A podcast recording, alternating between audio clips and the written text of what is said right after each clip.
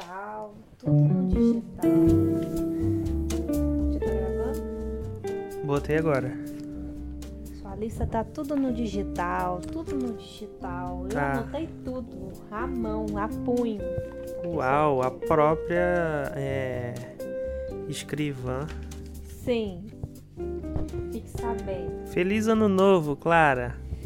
Feliz ano novo! Que talvez não seja tão feliz, mas vamos ver, vamos ver o que vem aí. Hoje, Clara, sabe o que, que é hoje? O que, que é hoje?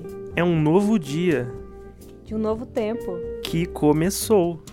Esses novos dias As alegrias? serão de todos. Será? Será que vai ser? Vamos ver. Feliz ano novo, estamos num novo ano, não é mesmo? É, feliz ano novo. Espero que seja feliz, né? Porque tá difícil.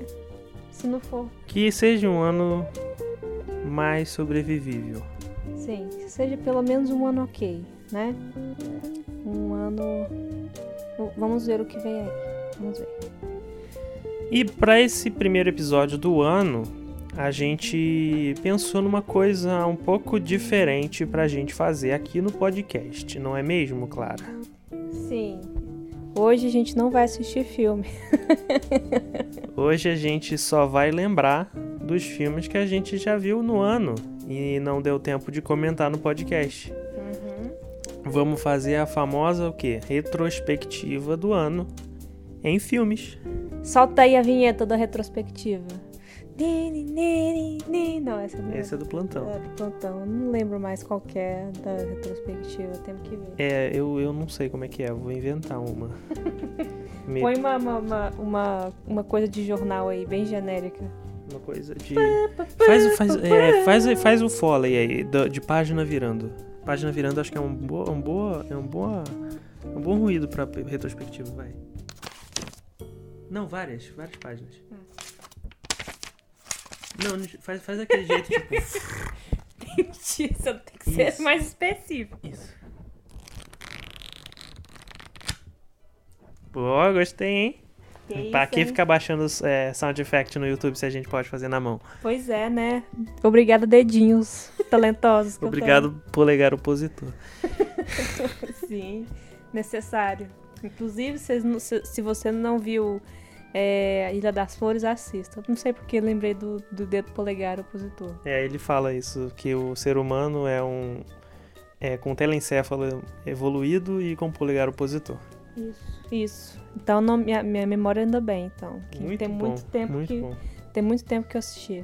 Muito bem. É, então nós aqui com nossos é, telencéfalos evoluídos e polegares opositores, nós fizemos cada uma listinha de filmes que a gente viu no ano passado e achou que vale a pena comentar e recomendar. Talvez filmes que foram pouco comentados e aí a gente pode recomendar. Ou filmes que simplesmente a gente adorou muito e precisa exaltar aqui, né? Sim, sim. Vários filmes que vimos antes de começar o podcast, né? Depois que começamos também.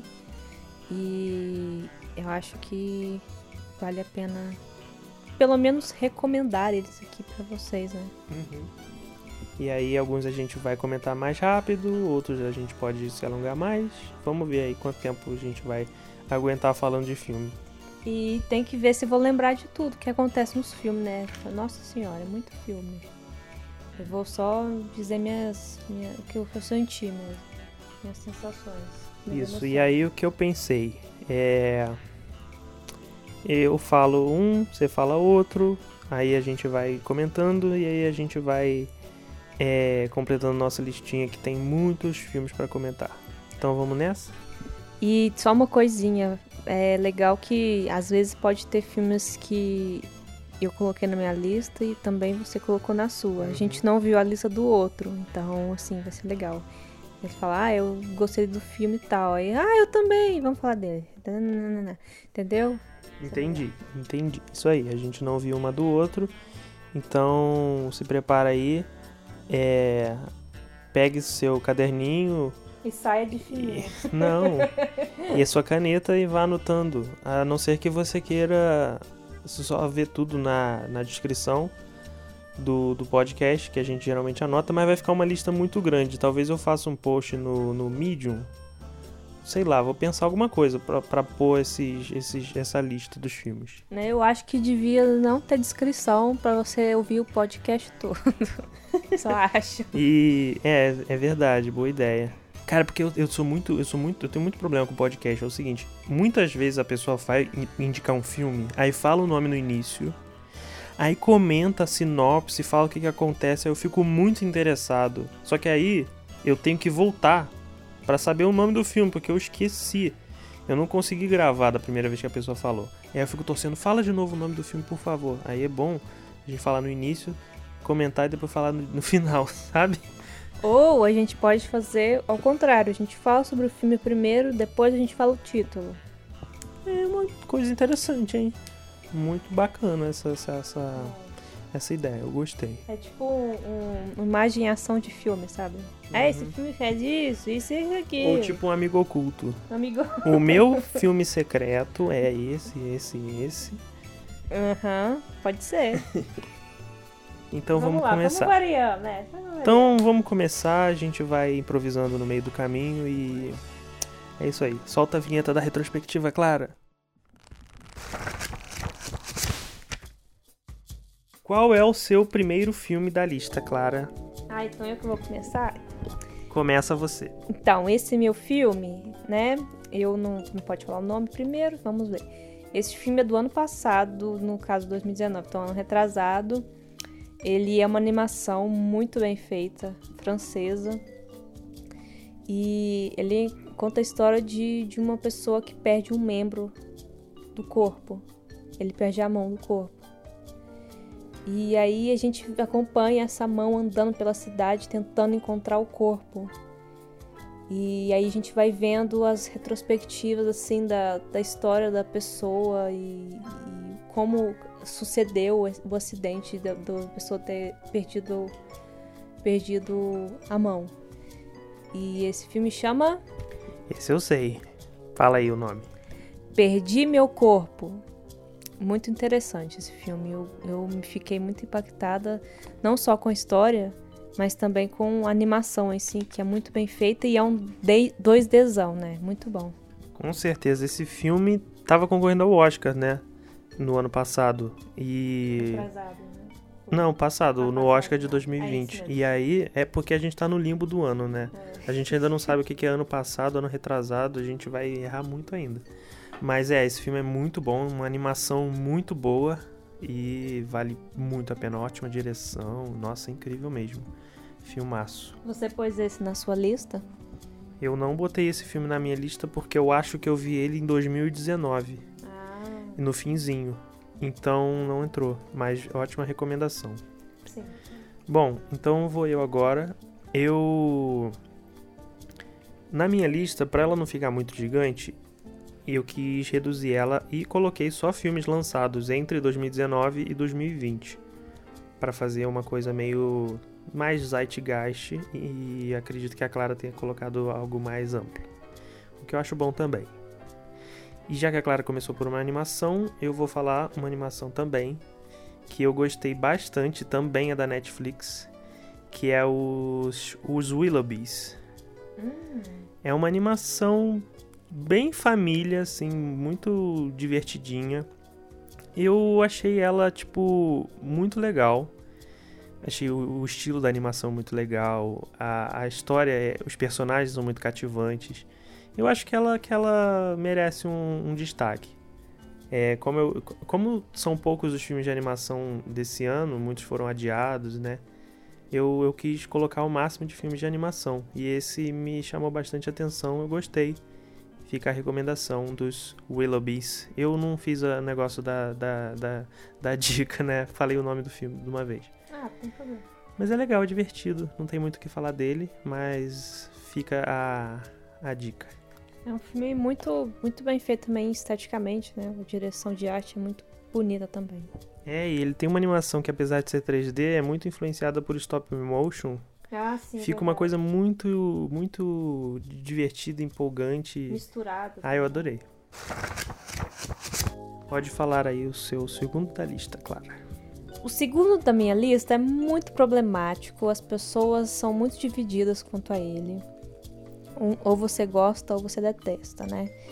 Eu não, não sei se realmente gostei 100%, mas eu, eu, eu fiquei muito impactada com a história, fiquei muito envolvido com aquilo. E eu acho que isso significa que eu gostei, né? Sei lá. Meu, meu filme é o Midsommar, né? Aquele filme lá, putz, Ari Aster, eu sou sua fã, na moral. É um filme que, que você só, só consegue ter a dimensão dele quando você assiste, né? É um filme que causa muitas emoções, assim. É um, é um terrorzão, assim, que me deixou completamente envolvida. E acho que vale muito a pena pra E... Não falei muito, muito sobre o filme, falei que eu gostei muito só. Tudo bem. A gente tem muito filme para comentar, a gente acaba esquecendo porque a gente viu no início do ano, né? É. É. Eu acho que eu não tá, não tá na minha lista, mas eu acho que vale a pena recomendar também um curta dele, que a gente viu esse ano ah, também, que é o The Strange Things About the Johnsons. É um curta bizarríssimo. Bem Ari Aster, né, gente? E eu achei muito legal. É, então, se você quer uma dobradinha curta, longa, assista esse que tem no YouTube. Tem no YouTube completo. E já falando do Ari Aster, já que a gente tá no, falando do Ari Aster, é, eu também eu vi esse ano o Hereditário, que é o filme anterior ao Midsommar, né? Que o Midsommar ele foi lançado em 2019 e o Hereditário em 2018. E também, mesma, mesma coisa, a gente fica muito envolvido com a, com a trama, com. Eu acho o jeito dele fazer terror muito diferente do que a gente tá acostumado, né? E sei lá, eu, é muito bizarrice e eu gosto muito disso. Também indico o Hereditário. Muito que bem. Bom, já que a gente falou de um filme é, bizarro e meio assustador, né? Vou falar um dos filmes que a gente viu por último no ano, que é um filme coreano que lida com viagem no tempo, personalidades psicóticas. É, ele, ele lida das, com as coisas de uma forma meio efeito borboleta, que eu gosto muito, né? E você fica imaginando várias possibilidades para a premissa da história, que é, sabe qual é, né, Clara? Se chama A Ligação. A Ligação. A Ligação muito bom. Eu achei. É, tipo, achei um filme bem, bem incrível. É, apesar de ter um final que me deixou muito. Tipo, ah, não, para quê? Por que vocês fizeram isso no final? Né, na cena meio pós-crédito, meio dos créditos. Talvez uma coisa que. que era para ser um. um gancho para dar uma continuação? Talvez. Mas ainda assim é um filme que eu achei incrível. A ligação de Lee Chang-hyun de 2020, o filme da Netflix. Cara, é um filme que. O liga, a ligação é um filme que. Ele não viaja no tempo, mas as coisas parece que, que vão acontecendo sempre no presente, né? Aquela coisa de ligar o passado e o futuro. Sim, eles vão acompanhando. Sim. Eles não estão separados, sabe? Não é uma coisa que se você volta para aquilo. Bom, eu como adoro Viagem no Tempo, adorei esse filme. E se tiver continuação, eu vou achar meio paia, porque eu acho ele ótimo sozinho. Também acho. É, é isso, sua vez, Clara. Meu próximo da lista é um filme de guerra que concorreu ao Oscar. Que, assim, eu sou eu, eu acho o filme de guerra muito chato. Desculpa. Eu acho o filme de guerra um saco. E, e esse filme conseguiu me, me cativar, sabe? Um filme muito bonito, a fotografia perfeita, assim. E, e ele é todo feito em plano sequência, eu também amo demais isso. E é o 1917, uhum. que se passa na, na, Primeira Guerra Mundial, né? Uhum. E acompanha dois soldados que, tem uma, que foram dados para ele uma missão. E aí eles acompanham esses dois sempre em plano sequência, sabe? Não tem um. um apesar de ter. Deve ter dois ou três, assim, é, elipses de tempo, mas. eles estão sempre acompanhando. E, e eu achei incrível o jeito que eles é, lidaram com, com o passar do tempo no filme, sabe? Uhum. Sendo em plano sequência, que é uma coisa muito difícil. E, e é um filme que, do jeito que a gente fala, parece monótono, mas ele é muito instigante, ele é muito incrível. Muito que bem. Bom, é, eu vou falar agora um dos filmes que. O 1917, vou tentar puxar um gancho, né? O 1917 foi um filme que a gente viu no cinema, não foi? Foi. E a gente sente muita falta de cinema, né? Saudades do grande cinema, de poder ir para uma sala. E esse filme que eu vi foi o último que a gente viu no cinema antes da ah, pandemia sim. bater. E foi um dos meus filmes favoritos do ano. Então eu fiquei muito grato de ter visto ele por último, né? E é um filme francês da Céline Sciamma, que é uma diretora incrível. Também dirigiu Tomboy. É... E esse filme, ele trata do romance entre duas mulheres, um romance ele se passa ali no século XIX, não é? Se eu não me engano, no início do século XX. É. E, e é um filme tão intimista e tão dramático, com é, é, ele, é, ele tem uma direção tão incrível e, e eu fiquei muito abalado com esse filme. Ficou mesmo. Clara sabe. Depois do filme eu fiquei assim, tipo, cara. Porque ele me. É, bom, para quem não sabe, eu tô falando do filme Retrato de uma Jovem em Chamas, do ele ele é oficialmente de 2019, né? Saiu em 2019 e a gente viu esse ano, ano passado, do, de 2020 e cara, ele me deixou muito com muito instigado em relação a o que é ser artista e por que a gente é, será que dá para ser artista sem sofrer tanto? Será que o sofrimento ao artista é inerente? Será que é uma escolha? Será que o artista ele não consegue viver sem sofrer, sabe? E, e isso vem pelo filme através de uma de uma alegoria que ele faz com o método Orfeu e Eurídice. E ele meio que reconta essa história dentro do filme. E cai como uma luva e, e é muito foi foi a coisa central que me abalou no filme. É, dá para tirar muita coisa dele. É um, ele tem. Enfim, fala um pouco, claro. É, ele, eu acho que seria um ótimo filme pra gente falar um podcast inteiro sobre ele, né? Tem muitas coisas é, a se discutir ali. Se não me engano, ele tem. já tá disponível no, no Telecine Play.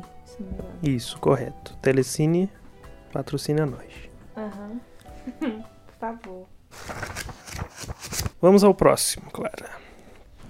Bom, é, voltando aí do, do pro gancho de, do, do 1917, queria falar também do Jojo Rabbit. Uhum. Você colocou na sua lista também? Não, não coloquei. Ah, Jojo Rabbit é um é um filme coming of age, né, bem? Uhum. É muito muito bonitinho, assim, mas ao mesmo tempo muito pesado. De uma forma certa, sabe? Diretor. Como é que ele chama o diretor, bem? Taika Waititi. Isso. Ele soube pegar, assim, essa inocência da criança numa situação, né, de guerra muito sórdida, né, que foi a Segunda Guerra Mundial e é um, e é um menino alemão, então a gente vê, assim, que, que ele ele tá do lado do, do lado nazista, né? Mas ele tenta trazer, sabe, essa, essa coisa, essa inocência da criança, né? Como eu disse antes. O Jojo Rabbit eu, eu tava bastante ansioso para ver, né? Quando ele foi anunciado, quando saiu o trailer. Eu gosto muito do Taika como diretor. Então foi, foi, uma, foi uma boa adição para a filmografia dele. Eu vou recomendar aqui rapidinho só comentar um outro filme dele que eu gosto bastante, O filme se chama Hunt for the Wilder People. Eu já vi ele sendo traduzido como Fuga para a Liberdade ou A Incrível Aventura de Rick Baker. Não sei qual é o nome oficial dele. Mas é um filme de 2016, gravado na Nova Zelândia, que é o país de origem do Taika. É um filme que eu gosto muito, achei muito, ele, muito legal. Também um caminho of age e, e muito divertido, assistam. 2020 eu achei que foi um ano muito bom para para a representatividade de vozes LGBT e vozes negras. E eu tenho muitos filmes aqui que se destacaram nesse sentido, claro. Eu acho que. Deixa eu ver qual que eu vou começar. É, vou começar pelo. da Beyoncé.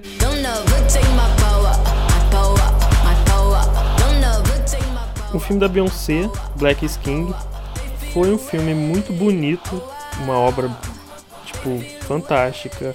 Ele fez o filme do Rei Leão ter valido a pena. Porque o filme do Rei Leão da Disney, o versão live action, entre aspas, foi um filme que eu detestei.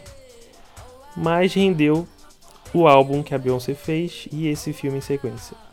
Que é maravilhoso, eu acho uma celebração incrível da vida das vidas negras e a partir de, um, de uma ótica de celebração mesmo e de, de exaltação e que é muito necessário de se valorizar e de se mostrar para essas pessoas como elas são importantes e, e, bonitas, né? Acho que o filme passa muito essa, esses valores de, de, de beleza e da importância. É, eu também achei muito foda é, essa celebração né, da cultura africana, dos povos africanos. E, e é muito legal que é, esse, esse filme da Beyoncé, ele meio que reconta né, a história do Rei Leão uhum. e de uma forma conceitual, né, uma forma uhum. mais humana possível. E é interessante que, é, que é, tem uma, uma música que ela fala que, que todos somos rei e rainha daquele, daquele povo, não é isso? Tem uma música que ela fala isso que eu que achei muito incrível como ela colocou isso no na letra da música e né, na, no filme em si. Uhum. Como se todos tivessem esse, esse sangue do rei, sabe? Todos, todos são da origem daquilo, né? É, e são todos a chave. É uma comunidade que, que valoriza muito a ancestralidade e sempre é, merece retornar a essa ancestralidade porque tá tudo dentro deles, tá tudo ali guardado e precisa ser notado como é essa memória viva. Né? E essa é a essência do Rei Leão, né? Se for pensar. Essa é, essa é a coisa do Rei Leão. É a cultura africana, a cultura dos orixás, a cultura do. É, é uma cultura muito, muito. Que, em que a ancestralidade é muito importante. E isso a gente está aprendendo, né, aos poucos. E que é uma, que é uma coisa que, que não pode ser apagada. Graças a Deus as, essas vozes estão trazendo esses, esses valores para a gente. Saindo dessa esse tantão de filme que a gente falou aqui, europeu e estadunidense, né? Uhum. Eu quero pegar aqui um filme que ele é antigo, gente. Esse filme já começou, a, já começou a claro com o filme velho. uhum. Ele é de 1970 de um diretor incrível que eu amo demais, que é o Jodorowsky, que eu finalmente pude assistir esse ano, que estava na minha lista para sempre, e eu consegui esse ano, que chama El Topo. Ele, ele é um filme mexicano, né? Se passa assim no deserto, né? No deserto lá mexicano. E é um filme surrealista. Assim, é, então eu indico muito porque ele é muito importante para o cinema latino-americano e é um filme fantástico, sabe? É um filme que, que te enche o olho o tempo inteiro. Uma fotografia de tirar o fôlego mesmo. E a direção é muito, muito incrível. E eu nem vou ousar é tentar explicar alguma coisa do filme porque é surrealista, então assim, eu, eu mais senti do que realmente entendi certas coisas, sabe? então, indico El Topo, um filme assim quintessenal, quintessencial, que já fala, né? Quintessencial, quintessencial, que para quem gosta de, de filme latino, né? Filme da América Latina, tá aí um filmaço para assistir. Bom, continuando a minha listinha de filmes, é... outro filme que que valoriza e ensina muito sobre a cultura negra é o documentário do Emicida, que foi muito emocionante. Já foi muito falado, não tem nem o que a gente acrescentar demais assim, mas é o amarelo, é tudo para ontem. Com cheiro doce da ruda, penso em Buda calmo. Tenso, busco uma ajuda, às vezes me vem um salmo. Tira a visão o Emicida foi uma figura que está cada vez mais assim em destaque, né? E graças a Deus. E ele fez esse filme que é uma mescla, né, de documentário histórico, uma aula de história com processo criativo, com o um show de fato dele no Teatro Municipal. É, todo mundo já deve ter visto, mas fica aqui o destaque como um dos melhores filmes do ano, Amarelo. Com certeza, esse também está na minha lista. E eu quero acrescentar aqui que você falou que é uma aula de história. Eu gostaria muito que esse filme estivesse no material didático, sabe, das escolas, que uhum. eu acho que é um resgate, né, de uma história que a gente sabe que é muitas vezes apagada é, enfim, uhum. importantíssimo. É, material escolar é uma boa ideia. E uma coisa que é muito interessante é que ele está fazendo esse filme circular em, em presídios, sabe? Sim. Fazendo exibições em presídios. E a gente vê relatos de, de pessoas encarceradas falando como o filme tem acordado elas. Nossa, isso para mim é uma fala incrível e que função social para um filme. Nossa, ele tem esse potencial demais. O meu próximo filme que tá aqui na minha listinha é o famigerado, né? Aclamadíssimo, com toda razão, ganhou o Oscar ano passado. E a gente viu ele. Não, você viu no cinema, eu não vi. É o Parasita, que eu nem tenho mais o que falar, porque, né, já provou por, já provou por A mais B que, que é foda pra caralho. Uhum, sim. Não tá na minha lista só porque eu não vi esse é, ano passado. Eu, eu vi no finalzinho de 2019 também. Grande filme. Obrigado pelos mimos. É, como é que é? Bom John Ho. Entre na minha casa, etc, etc. Obrigada pelos mimos. é isso aí.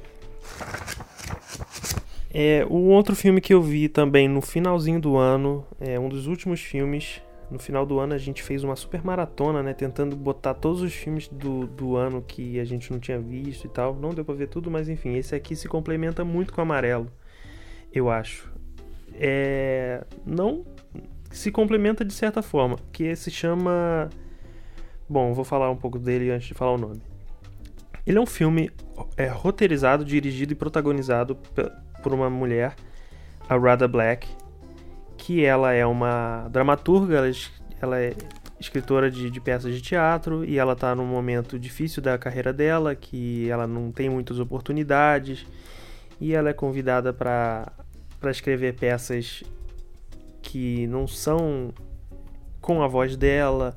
A peça que ela tem é alterada pelo produtor branco e ela entra numa de começar a escrever rap e a gravar e, e, sente a vontade de gravar uma mixtape. E aí essa é essa a ideia do filme. Ele se chama The 40 Year Old Version. É, não foi traduzido, mas eu traduziria como a versão de 40 anos, em que essa mulher está com 40 anos e ela vai se se embrenhando nesse mundo do rap enquanto está escrevendo uma peça que tem a sua voz muito suprimida pelo produtor. E esse filme, tem, dei mais ou menos a sinopse, mas ele, ele é muito significativo para mim, é, porque nessa questão da representatividade, é uma coisa que eu falo muito sobre aqui no podcast também, até no meu TCC que eu falei, que eu pesquisei sobre isso, né, sobre representação e tal. A questão da voz é muito importante, né? E e quando a gente estuda, a gente vê a importância de da parte da representação é, em todas as instâncias. Se você está representando é, alguém, alguma pessoa, alguma classe, alguma raça, algum grupo, não basta a pessoa estar tá na tela como ator, não basta ela estar tá como diretor, não basta ela estar tá como roteirista. Ela tem que estar em todas as áreas: produção, produção executiva, direção, direção de arte, fotografia. Tudo, quando o máximo de, de, de representação, de máximo de, de preenchimento dessas etapas você, você pode colocar pessoas que, que de forma legítima contem suas histórias, melhor. E esse filme é a prova disso, porque você vê a pessoa que é a roteirista da peça tendo sua voz sufocada porque o produtor ele ele coloca, ele impõe o que ele acha que é a voz da pessoa, o que ele acha que é a voz do outro, o que ele acha que é representativo do outro, quando não é de fato a voz do autor. E, e ela tá nessa jornada e com um final totalmente catártico que diz muito sobre isso, sobre encontrar sua própria voz e ser livre para expressar. Então esse é um filme muito importante, eu achei. E fica a dica, falar o nome de novo, que é 40 Year Old Version. É um filme do ano passado da Netflix. Assistam. E só complementando, é essa coisa tão sutil, né? Porque, porque é uma, às vezes é uma coisa muito sutil, né? Uhum. Uma sutileza que apaga a voz do outro. Uhum. E ela trata isso de uma forma muito clara, sabe? Uhum. De uma forma que a gente percebe, a gente entende realmente uhum. que aquilo é, é importante. E, e, é uma forma muito leve também, o jeito que ela trata. Sim. O filme é muito bem humorado, sabe? É um filme engraçado demais. Sim. A comédia do filme é, a comédia do filme é ótima. Os personagens são bons. Os diálogos, nossa, diálogos incríveis, né? Muito bom. Sim, recomendadíssimo. Meu também tem essa lista. Não, peraí. A minha lista também tem esse. tá, deixa eu escolher aqui.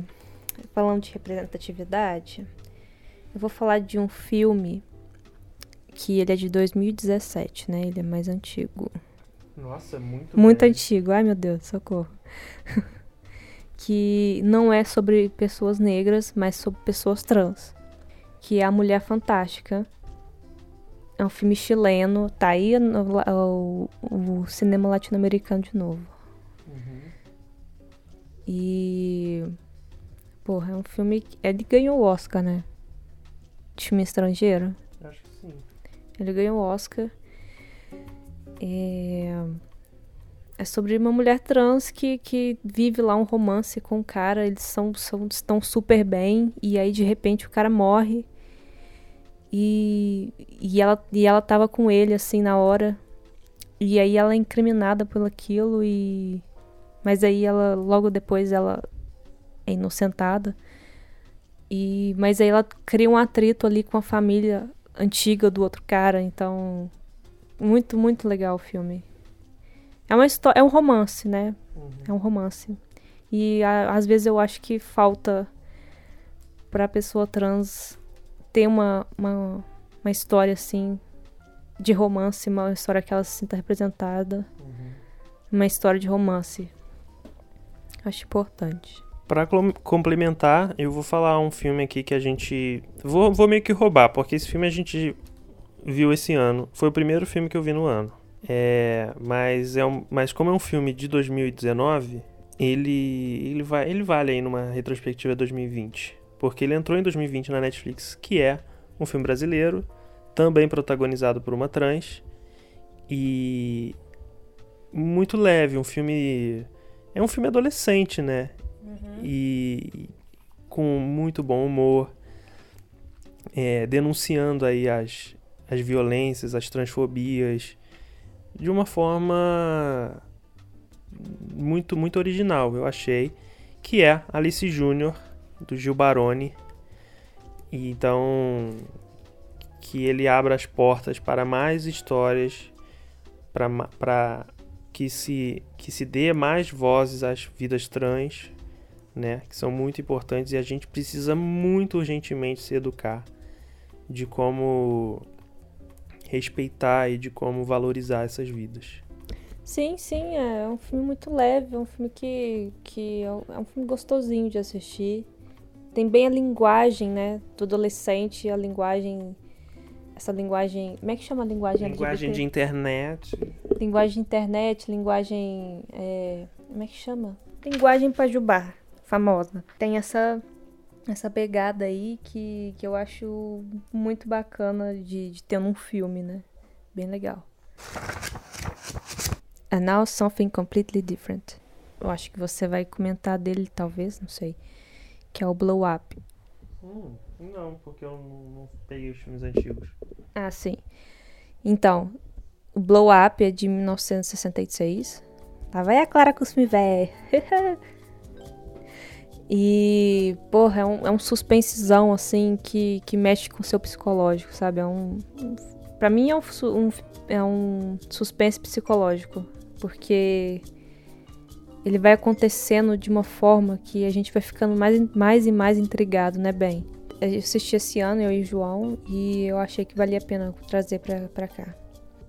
Clara, eu não coloco filme velho, filme clássico assim, na retrospectiva, porque ninguém pode saber que eu tô vendo esse filme só agora, que eu não vi na época da faculdade, sabe? Ah, eu acho que se você não viu o filme, então ele não é velho. Ele só é velho quando você assiste ele. Por exemplo, se eu pegar um filme que eu assisti nos anos 2000, para mim ele vai ser velho, porque eu assisti ele nos anos 2000, faz muito tempo. Agora esse aqui não, esse aqui não tá velho pra mim. E tal, coisa e tal. Adorei. E é isso, blow up. Pra pegar o gancho de filme italiano, eu, te, eu tento sempre pegar um gancho do último filme que você falou pra falar do meu da lista. Eu vou falar um filme que eu vi no Festival do Rio. Na verdade, eu vou roubar um pouco. Eu não vi esse filme em 2020, eu vi em 2019 mas ele merece muito destaque.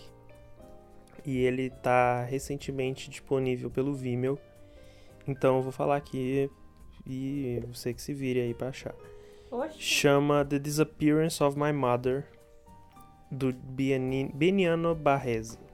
Esse filme ele basicamente é um filme sobre a Benedetta Barzini, que é a mãe do diretor. E ela foi uma grande modelo ela foi muito famosa é, nos anos 60, 70. Ela era assim um ícone de moda mundial. Hoje ela dá aula né, de moda e tal. E o filho acompanha essa mãe nesse, no, nos últimos anos dela, assim, porque ela quer desaparecer. Ela tem uma um, uma relação muito interessante com a imagem e com, com a gravação, porque é muito interessante, porque ela não quer ser filmada. Ela é um, é um objeto de um, de um documentário, mas ela não gosta de ser filmada, ela não gosta da imagem. Então, e o filho é cineasta, então isso gera um conflito muito grande entre os dois, né? Um antagoniza profundamente o outro, porque esse filho tá querendo contar a vida dessa mãe e essa mãe só quer desaparecer. E ela tem tantas falas sábias sobre o universo da moda, sobre a vida, sobre cinema, sobre tudo. Te faz pensar muito. E esse filme vale muito a pena ser visto, ser procurado. Você vai ficar maluco pela pessoa que é a Benedetta. Ela é incrível. Uma feministona, sabe? Muito foda, muito bom. Assista. Eu quero falar de um filme brasileiro agora. Brasileiro? Brasileiro. Chama Reflexões de um Liquidificador. Classicão aí do cinema brasileiro. 2010, o filme. É aquele filme que, que, que, que tem um narrador, sabe? Um filme de narrador. E aí, o narrador é o liquidificador. E aí ele conta a história, a história dele e de como ele foi parar na casa dessa mulher. Tá com essa mulher muitos anos e aí ela- ele foi parar na casa dela. E aí acontece lá um, um crime e aí É, a gente não sabe muito bem se aconteceu um crime, né? A gente sabe que, que o marido dela sumiu. Isso. Enfim. Aí o liquidificador é, começa a conversar com ela. Ele é tipo o melhor amigo dela. É bem esquizofrênico mesmo. bem esquizofrenia. E aí, cara, eles começam a ter uma relação, sabe? Os dois. Sabe? Ele um é cúmplice do outro. E aí ela, é, tipo, é, é- o, o filme é a, é a atriz conversando com o liquidificador. Cara, é muito incrível esse filme. Não, e não é qualquer atriz, né? É a atriz que fala assim, que tem a famosa frase: Ah, finalmente os refrescos. Quem que é essa atriz, hein? Ana Lúcia Torres. Ana Lúcia Torre. Fan- fantástica atriz, né? Aí, dramaturgia BR. E. E é isso. É um filme muito cativante. É um filme engraçado, sabe? É um filme que é leve com uma situação muito doida, sabe? é muito inusitado o filme. Fica aí a dica. Nessa de, de comédias brasileiras, é, também vou falar um então, que é o Três Verões, da Sandra Kogut, de 2019, que entrou no passado no Telecine. No Três Verões, basicamente, a gente acompanha a Madá, que é a governanta de uma família rica que é pega na Lava Jato. Se a gente for pensar que Regina Casé interpretou no último filme de grande sucesso dela, uma personagem chamada Val. E nesse filme aqui, a gente vê ela com seu quiosque, fazendo açaí. É a Val do açaí. Sabe quem é a Val do açaí, né, Clara? Uhum. Se você não sabe quem é a Val do açaí, é basicamente a funcionária fantasma do nosso presidente. Né? Então a gente vê esse esse esse esse núcleo, essa história que é muito bem humorada, que é uma comédia muito boa, com ótimos diálogos, muito engraçada, a Regina Casé tá ótima. É meio que os bastidores da corrupção, né? A partir dessas pessoas que são impactadas, que são abandonadas por essas pessoas que são que são presas e, e deixam essas deixam suas casas, suas mansões, suas propriedades é, para os seus empregados, né? E envolve, envolve essas pessoas mais pobres de forma cega e irresponsável. E ah, enfim, é, é um filme divertido. Não é um filme tanto tanto é, político, ele é mais um filme tipo que pegou esse contexto bizarro e criou personagens muito interessantes pra contar essa história. E vou pegar o gancho agora, vou fazer igual você. Pegar o gancho. Ganchei. O filme Domingo. Tu lembra do filme Domingo? Domingo? Domingo, lembro. Domingo. Me lembrou muito. Eu assisti, De assistimos. quando é? Ele é de 2018. É, a gente assistiu Três Verões no final do ano. E aí me lembrou muito esse filme Domingo que a gente assistiu bem no inicinho, assim.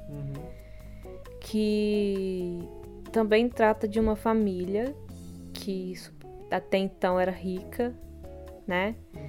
E aí essa família tem uma empregada que, que, que também tem uma filha, né? A empregada e a filha ficam lá com a família. E aí a gente vê essas discrepâncias, né, de, de, desigualdade social no meio, de uma forma muito divertida, né, porque o filme também é muito divertido, assim, com Três Verões. O grande detalhe é, é quando esse filme se passa, né? Sim, esse filme se passa, o domingo, se passa bem quando o Lula é eleito. 1 de janeiro. 1 de janeiro de 2003. 2002. É, 2003, isso. Na posse do Lula. Sim, muito foda. E a gente vê assim. Tem, tem, tem algumas pessoas da família que, que são a favor, né? Que estão assim. A favor do, do novo governo. E tem umas que, tipo, estão assim, torcendo o nariz para aquele governo, né? E a gente logo pensa, né? filme de 2018. Uhum. Né? E a gente pensa na, nesse link que o diretor teve, né? O, que a história teve, com o presente que foi feito, né? 2017, 2018, e aquela situação daquele ano, né? 2003. É. Você vê aquela burguesia com as você vê as sementes das coisas que foram que se desdobraram nos, nas, na década seguinte, né? Realmente esse filme é uma ótima lembrança que a gente viu esse ano. Muito bom. É... E, e, a gente vê ali várias hipocrisias, né? Sim, tem Naquela tem. família. Tem, tem, tem a. Porque eles, né, eles são o que dizemos hoje em dia, né? Que virou meme da família tradicional brasileira. Uhum. Que tem a avó, que tem os filhos, né? Que tem cada filha é heterossexual, que tem seus genros, suas, suas nora, né?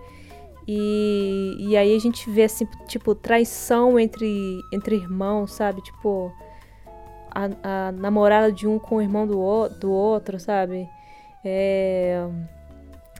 A objetificação da, da, da, da, filha da empregada. Sim. Tem aquela coisa, né, que eles estão, assim, naquela pose de rico, né, aquela pose de burguês, mas na verdade tá todo mundo quebrado, né? Uhum. Tipo, isso é, isso é muito cirúrgico, sabe? Muito incrível. Ótimo filme, realmente. Boa, boa indicação. Esse foi um ano muito, muito marcante nas, nos protestos pelas vidas negras. É, foi um ano que ficou marcado pelo assassinato do George Floyd, pelo assassinato da Breonna Taylor, de tantos outros, de crianças é, brasileiras por policiais. E no meio disso surgiu um filme que não foi lançado ano passado, foi lançado em 2019, mas ele circulou muito em 2020, que é um filme que dá um conta uma história meio fora da curva. Fora da curva, mas sobre esse tema, né, em que um casal é, saindo do seu primeiro encontro, assim, um encontro de Tinder, é abordado por um policial e que é violento, que aponta a arma para eles que atira, né? Que atira, não mais não mata, que num, mas mais que num, numa reação da vítima, a vítima se defende, né? E acabam matando o policial. Então você vê dois, dois é, personagens negros que mataram defesa. um policial em legítima defesa. E é, o filme é a fuga dos dois, né?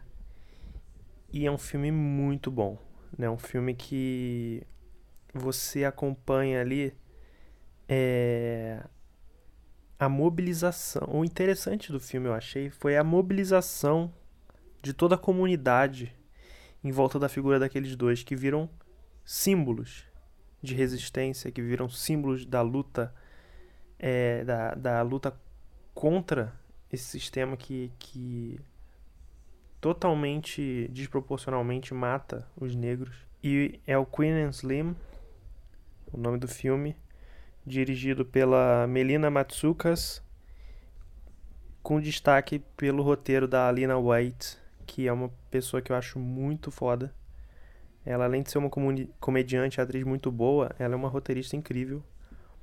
Ela participa daquela série, claro, do Aziz Ansari, Master of None e é interessante porque o Aziz ele escreve praticamente todos os episódios. a Lina Waits escreveu um.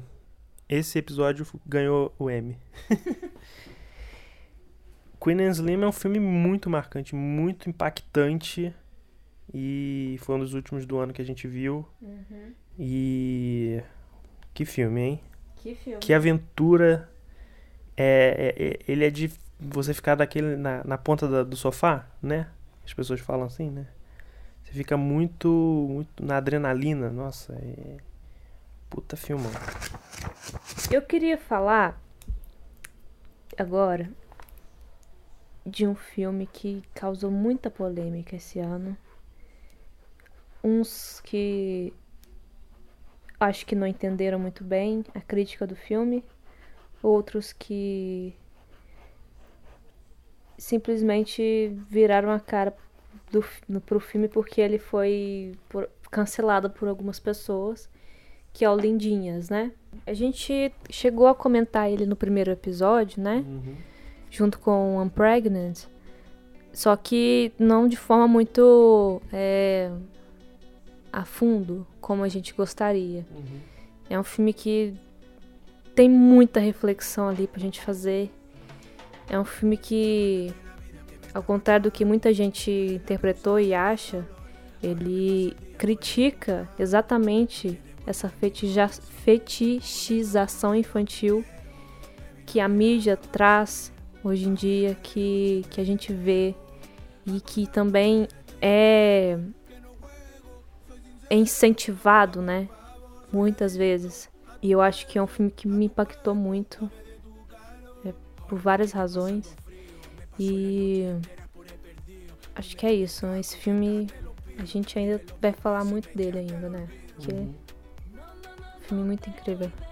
É, e eu espero que ele seja mais levado a sério e menos comentado de forma sensacionalista e só a partir da da publicidade que, que foi feita em cima dele de forma assim, de forma é, pouco consciente e a publicidade pode acabar vendendo o filme de forma errada.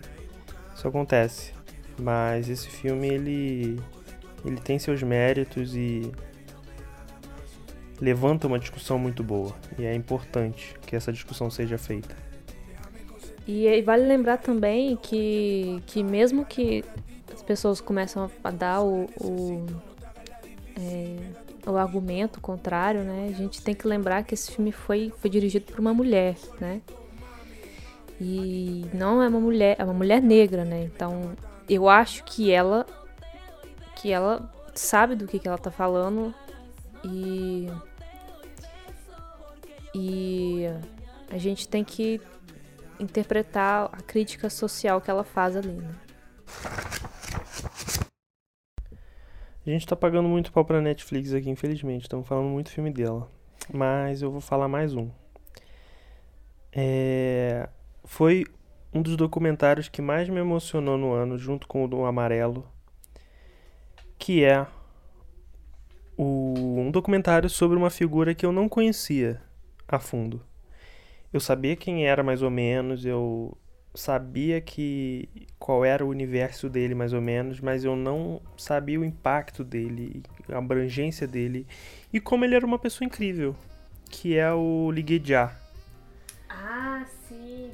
o filme Ligue Já, que é a tradução aportuguesada do, do filme Mucho Mucho Amor, que é um, é, uma, é, um, é um nome bom pro português, porque as pessoas aqui conhecem o Walter Mercado como Ligue Já.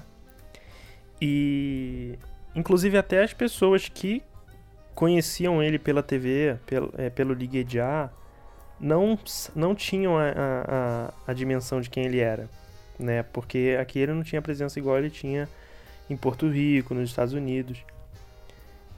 E ele é uma figura tão incrível, eu fiquei tão apaixonado por ele. Ele é fascinante, né? Ele é muito fascinante, ele é uma pessoa muito única. Dificilmente é uma pessoa rotulável. E hoje em dia a gente, nessa, nesses movimentos de, de aumentar o diálogo sobre, sobre a comunidade LGBT e tal, uma coisa que acaba acontecendo é, são os rótulos ficarem muito em voga. Né? As pessoas serem muito preocupadas em se identificar, O que é importante para muitas pessoas. Mas a gente também precisa lembrar como é importante dar liberdade para as pessoas não se rotularem. E, e, e, ele é uma pessoa irrotulável. Você pode até tentar, mas ele, ele, é, ele é o que ele é. E, e é maravilhoso do jeito que ele é. E acho que o filme passa isso de uma forma muito bonita.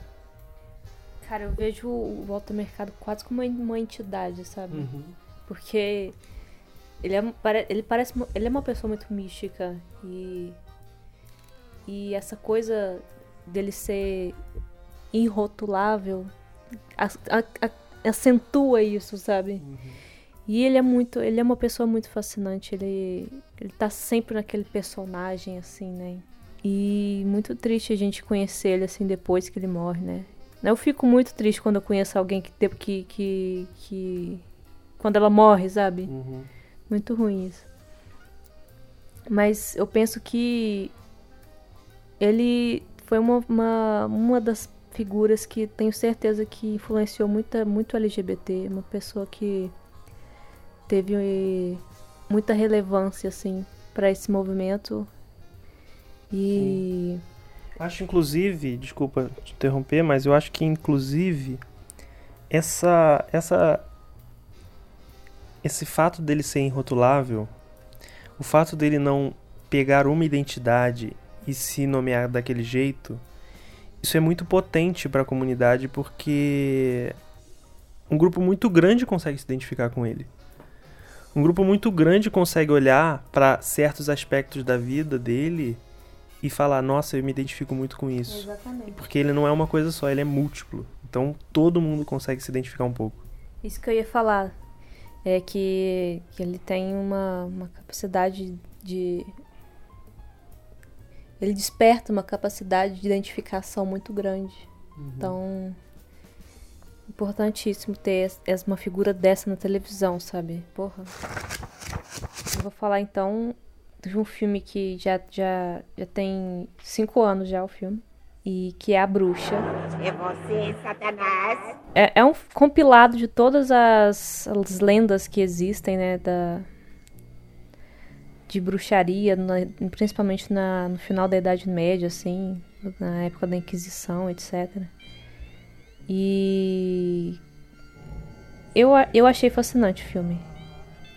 Ele tem uma uma ele fez com muita simplicidade, assim, eu acredito, a, a, despertar o terror, assim, e fez de forma muito certa, uma forma que que eu imaginaria que aconteceria naquela época, sabe? Uhum. E eu acho que é só isso que eu tenho a falar. Eu gostei muito desse filme. Você vai vai falar daquele outro antigo? Sim, claro. Acho que você pode me emendar.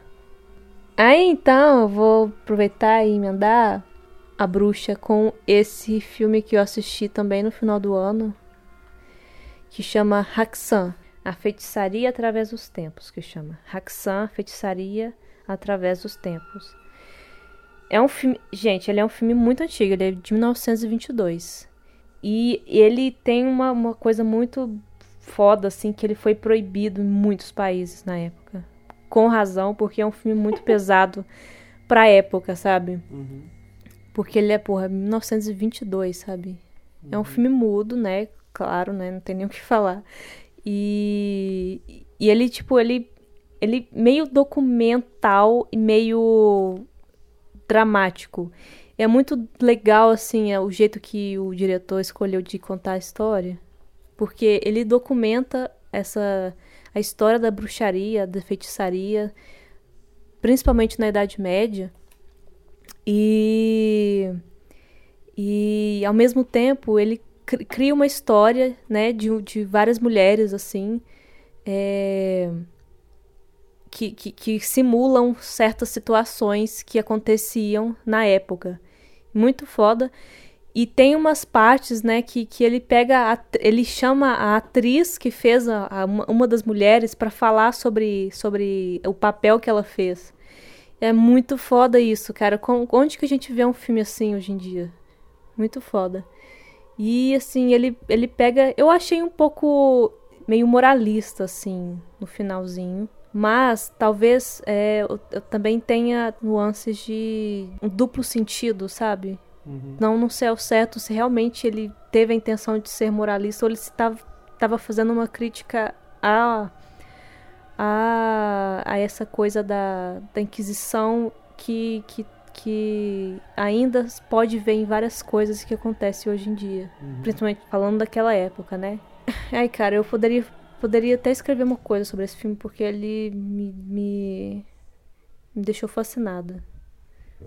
Já falei para você escrever esse texto aí. Estamos só esperando. Seus fãs clamam, por favor. Eu não vi o filme ainda, mas estou muito curioso para vê-lo. Para falar um pouco de um terrorzinho também, já que você falou de A Bruxa, temos um filme que é. A gente viu dois filmes no final do ano que são reimaginações de, de clássicos do terror. Um é galhofa e um é muito bom. Tá. O galhofa, como você já deve imaginar, é qual, Clara? Não sei bem, fala você. É o Chuck. Ah, tá, tá bom. Quer dizer, chama Brinquedo Assassino. É Child's Pô, mas Play. eu não achei galhofa, achei o filme muito bem feito qual é. É, é galhofa porque. Ah, é galhofa no, no, no espírito. O Chuck é galhofa por, por essência. Tá bom. Mas eu gostei. Você falou que odiou o filme quando viu. Ah, eu falei porque eu tava. Porque eu não gosto do Chuck. Ah, Tenho entendi. traumas. Tenho trauma. E não sei se ele foi muito bem recebido, mas eu adorei. Eu achei muito, muito interessante, muito divertido e achei uma atualização ótima. Ele parece um episódio de Black Mirror. O Brinquedo Assassino Novo verdade, é, é como se fosse porra. um episódio de Black Mirror. É mesmo, a gente falou isso durante o filme. Gente, é, é um- parece um episódio do Black Mirror, porque é aquela coisa de, da tecnologia que, que, que se revolta contra al- alguma coisa, né? Enfim. É, porque o Chuck original, ele é um filme de terror muito fantasioso, né? O Chuck recente É uma coisa que pode é pode possível, acontecer. você, acredita que aquilo é possível. Sim. Vai comprar Alexa mesmo, melhora a Alexa cada vez mais. Fala ok Google, deixa o seu celular te ouvir tudo.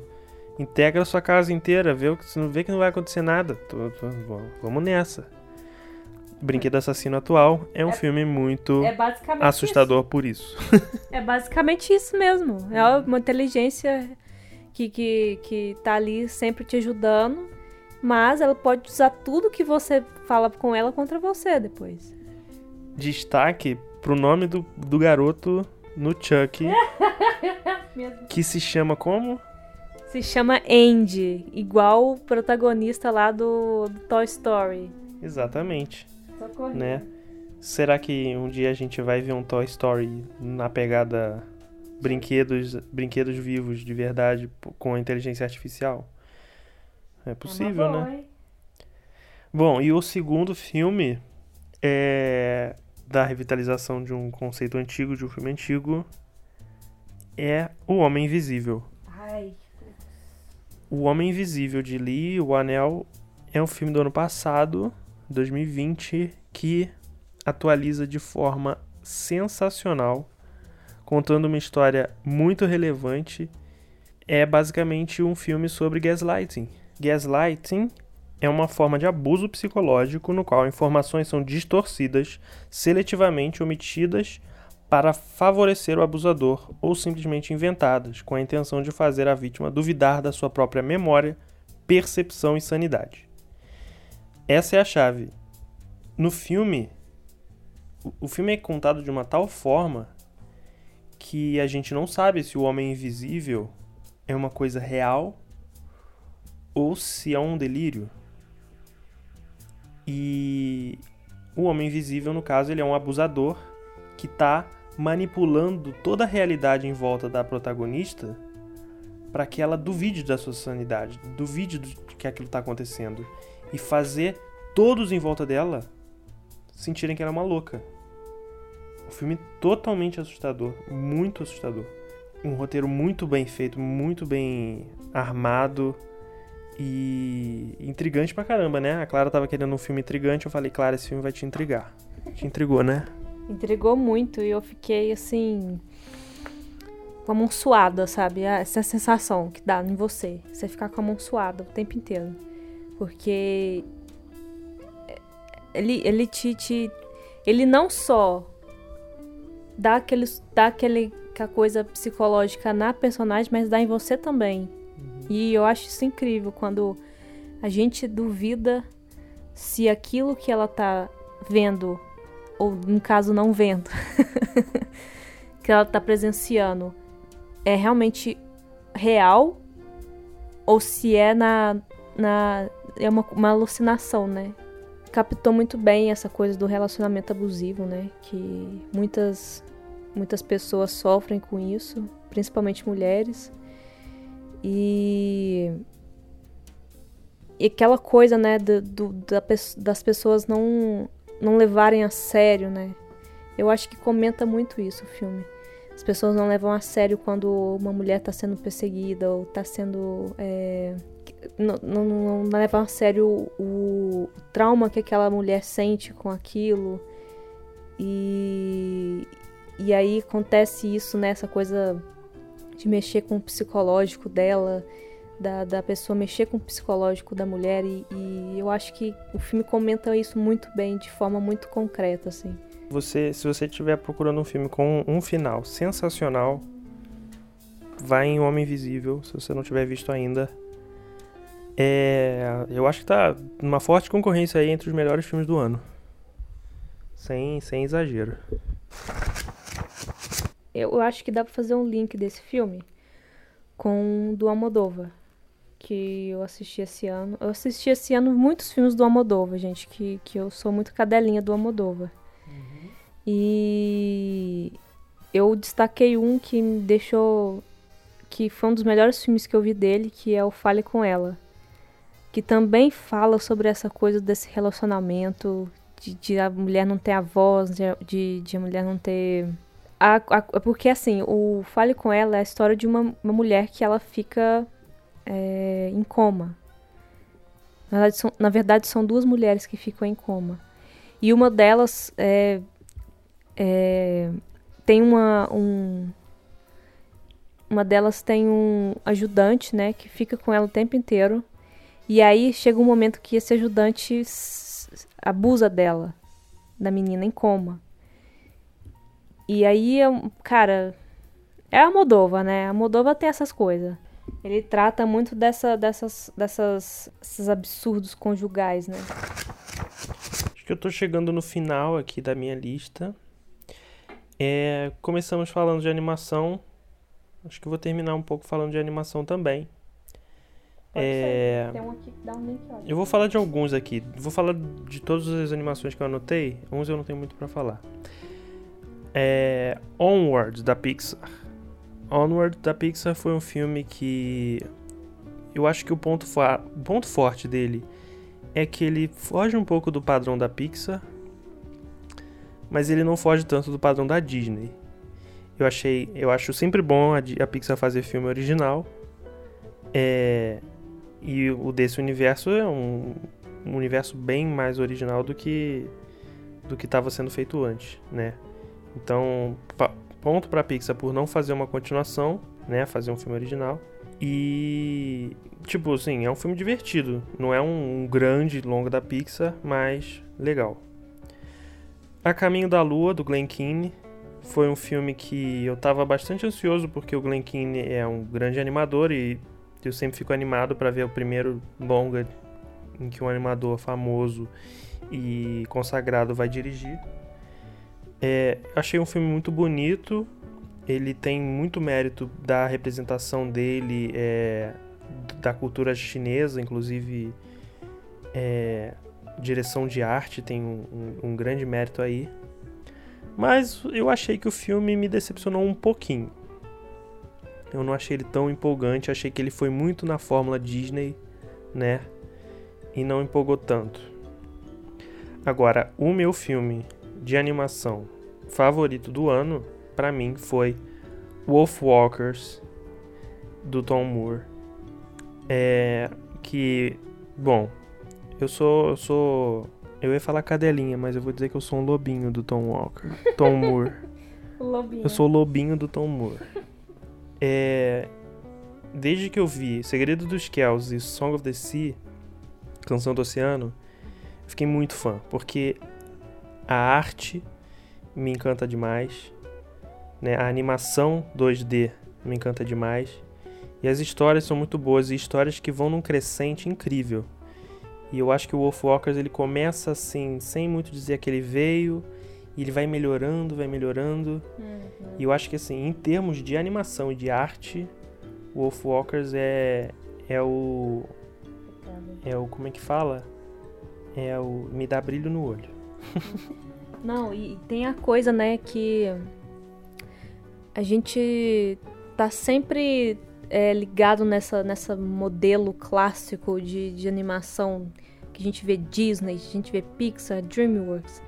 E aí vem esse, esse estúdio aí, como é que chama o estúdio? Cartoon Saloon.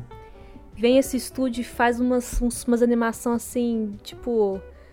Foda-se o padrão, sabe? Uhum. Vou fazer aqui umas coisas experimental e, e se não ficar bom, foda. Cara. O, o, a arte final, meio, raf, meio, meio rascunho, diferenciando o povo da cidade com o povo da floresta. Ai, coisa linda. Sim, é muito lindo. É, é, é é o que falta para mim muita animação, sabe? Essa, essa coisa.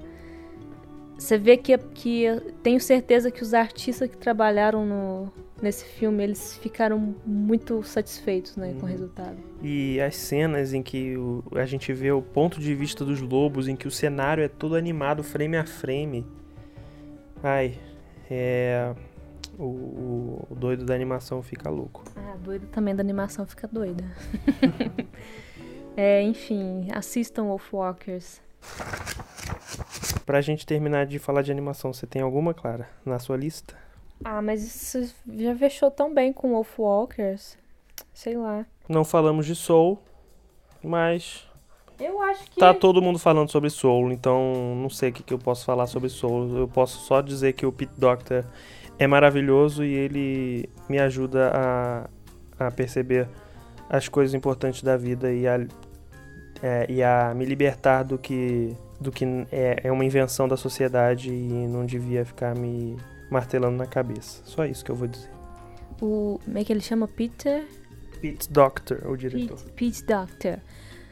Ele que dirigiu o Ratatouille, não foi? Sim. É.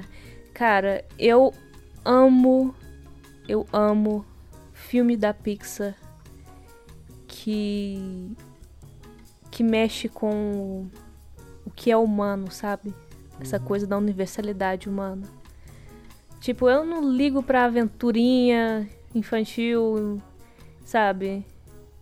Eu não ligo pra nada que, que tipo, nos mexe com, com o, o nosso modo de pensar, sabe? Uhum.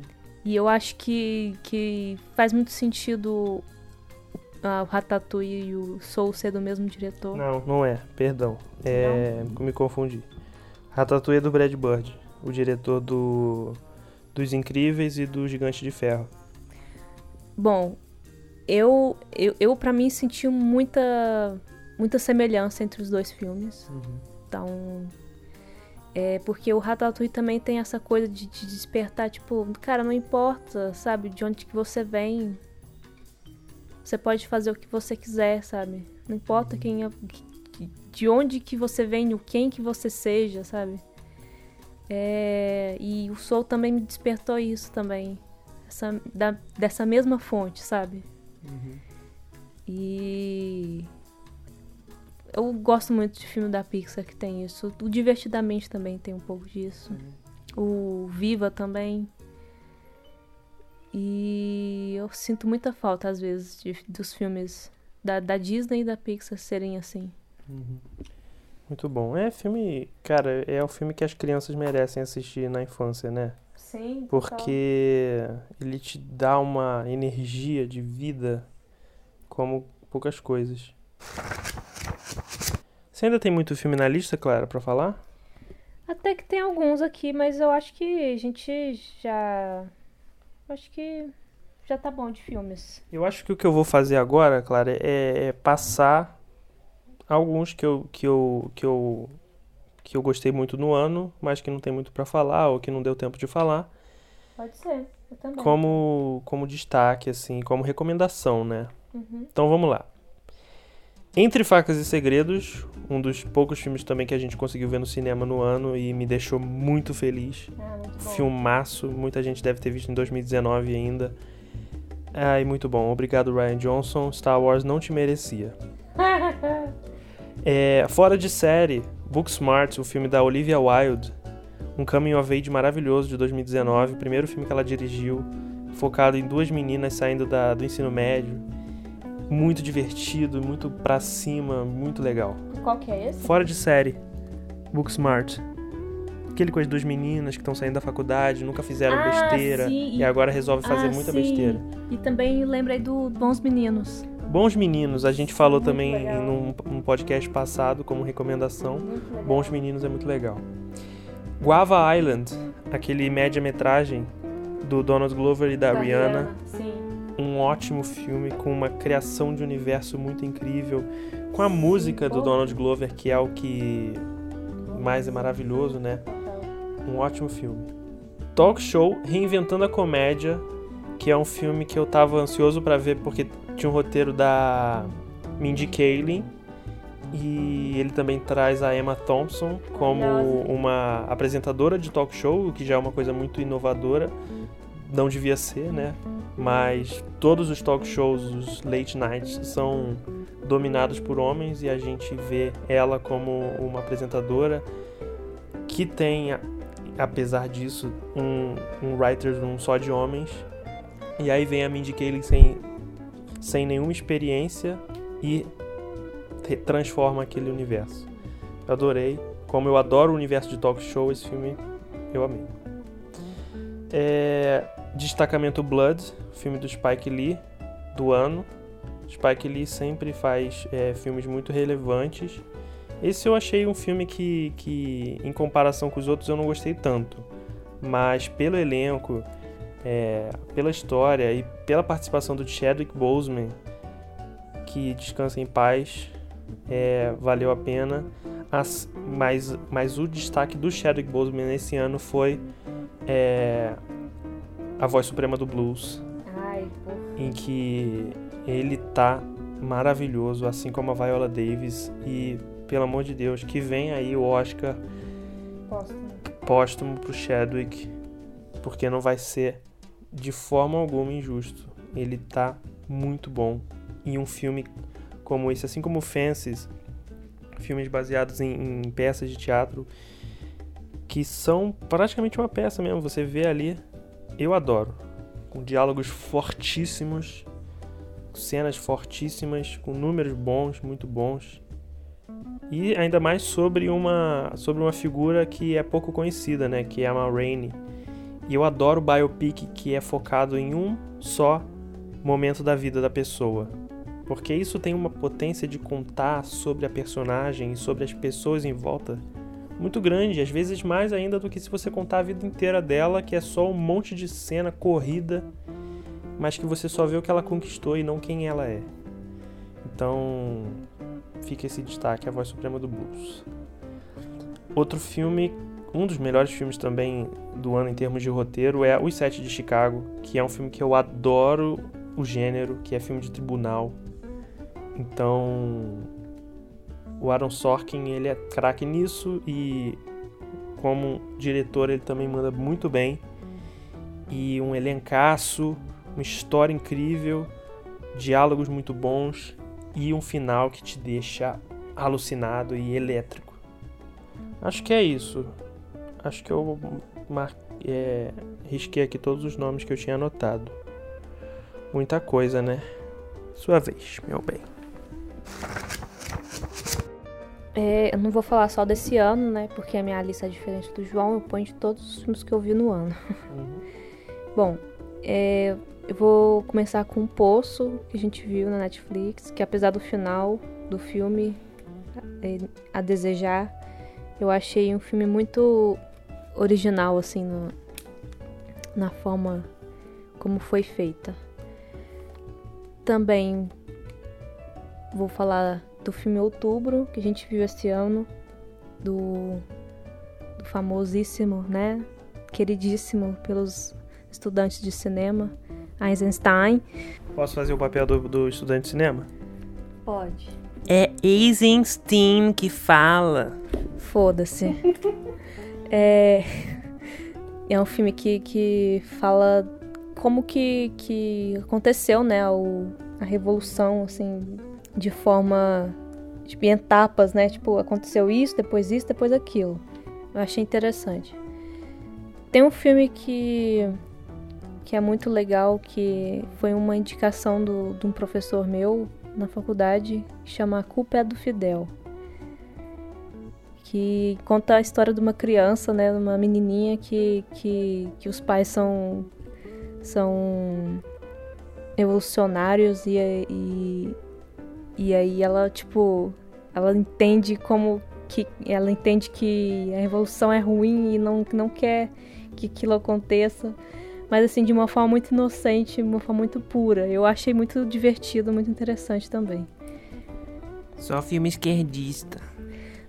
Eu sou esquerdista, então tem que assistir filme esquerdista mesmo. E ligando esse filme a outro, eu, a gente assistiu esse ano Memórias do Subdesenvolvimento, que é de fato um filme cubano, né? Que relata as primeiras, as primeiras, os primeiros anos, né? depois que aconteceu a Revolução Cubana e de como o, o que aconteceu no país, né? O que, que mudou, o que, que continuou. É muito interessante esse filme. Também indico ele. Memórias do Subdesenvolvimento, que chama. E também, deixa eu ver. É, eu também ainda queria falar do documentário de uma fotógrafa que chama Vivian Mayer. Chama a Fotografia Oculta de Vivian Mayer. Que, que a, a pessoa teve um cara que, que descobriu as fotografias, tipo, numa uma, num brechó, sei lá, num. Não foi num brechó. Num sebo. Não, não foi num sebo, foi num leilão uhum. que aconteceu. E o cara achou muito negativo dessa mulher e descobriu, tipo, a, que, a mulher fazia umas fotografias muito foda, sabe? E aí a gente vê. E, e aí ele vai atrás, assim, da história dela, com quem ela se relacionou na vida dela. E aí descobre que ela é uma mulher muito misteriosa, muito, sabe, cheia de, de mistério na vida dela e, e, e muito, muito legal essa, esse documentário, vale muito a pena ver. É interessante, né? Que ele busca a vida dela inteira só através das fotos. Sim, é muito legal isso. Através de fotos, né? Através da, dos relatos, né? De quem que ela trabalhava e tal. Pra mim, ela é Mary Poppins, cara, na moral. Se assistam pra você entender do que, que eu tô falando. É... E eu quero encerrar com dois filmes aqui que são suspensos, assim, meio psicológicos, meio. Enfim. É O Jogo Perigoso, que é uma adaptação do Stephen King, né? Um, filme, um, filme, um livro do Stephen King. Uhum. Que a mulher o casal vai para um lugar para fazer umas safadezas. Uhum. e aí o cara acorrenta a mulher na cama, né? Acorrenta não, põe em algema, né? De um lado e do outro. E aí, de repente, o, o cara morre, né? Ele tem um, um, um infarto, morre ali e a mulher fica presa ali sozinha. E aí a gente, a gente começa a devagar junto com ela, né? Como ela vai sair dali, e aí começa a falar da vida dela, das, dos traumas que ela tem. E é muito legal o filme, e eu imagino que o livro também seja. E o outro é A Visita, que temos a falar sobre a visita, João. É um filme, é um suspense meio documental, meio dramático, que são duas crianças que vão visitar os avós e aí eles filmam tudo, sabe? Eles querem documentar cada segundo dessa visita. E aí eles vão descobrindo que os avós são muito pirados, né? Acontecem várias coisas bizarras, né? Dentro da casa. E aí tem um final muito impactante. E vamos terminar agora com os nossos desejos para 2021, cinematográficos.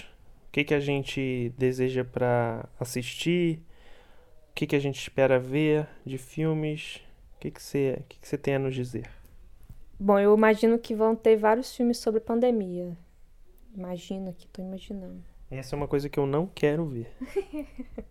Depende. Se for uma coisa interessante, de uma perspectiva interessante, tamo aí.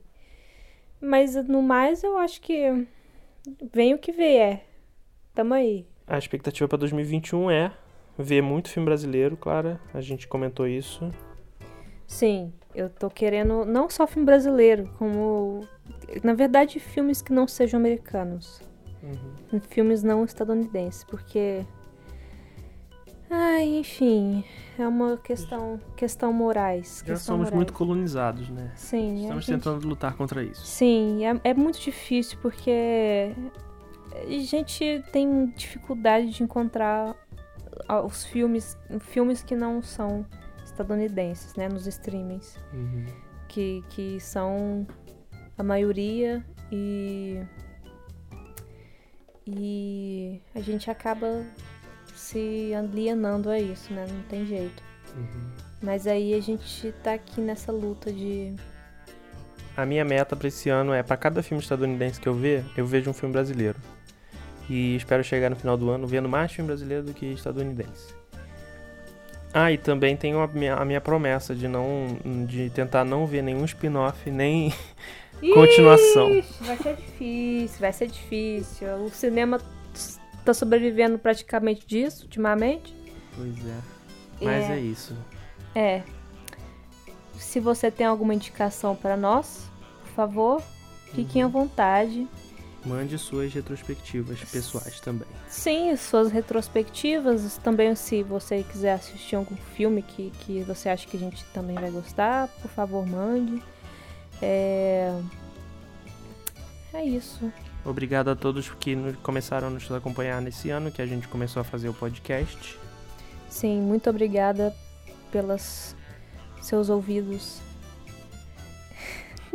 escutando nossas vozes. Minha voz é muito ruim, né, gente? Mas. Não, você tem uma voz sedosa, uma delícia. Não, gente. Não, Sim, não. sim, sim. É. Desculpe aí qualquer coisa. É, às vezes eu gaguejo muito. Ainda estou aprendendo. Eu não tenho muita. muita. é, dicção. Então, a gente vai aprendendo. Tranquilo, meu bem.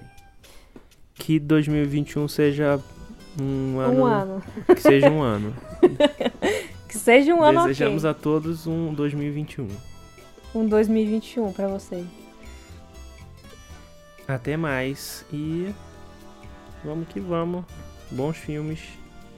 Não, bons filmes não é, é, o, é uma coisa que já, já é Pablo Vilaça que fala. Eu tenho que falar uma coisa mais original, deixa eu ver. É, até o próximo filme. Ah. Se liga nessa película. Então, gente, é isso. Um beijo e tchauzinho pra vocês. Tchau. Tchau.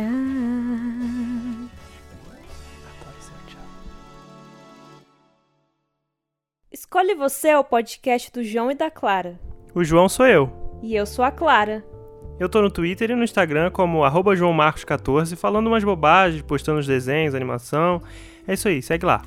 E eu tô no Instagram como arroba Clarulitas. Meu nome é Clara, mas eu prefiro que me chamem de Clarulitas. Lá eu tô postando umas artes legais, umas fanarts chique e umas artes ruins também, porque faz parte. Me segue lá que vai ser legal. Siga a gente e manda seus comentários. Se você também quer dar pitaco em filme pra gente escolher, assistir e comentar, fique à vontade. Ah, e a arte da capa do podcast fui eu quem fiz, viu? A edição e a mixagem foi eu que fiz. A trilha é da biblioteca do site Free Play Music. Pra pegar os nomes dos filmes que a gente comentou, é só dar uma olhadinha aqui na descrição. E se você gostou, segue a gente aí onde você estiver ouvindo esse podcast. Nós seremos eternamente gratos. Um beijo E um queijo.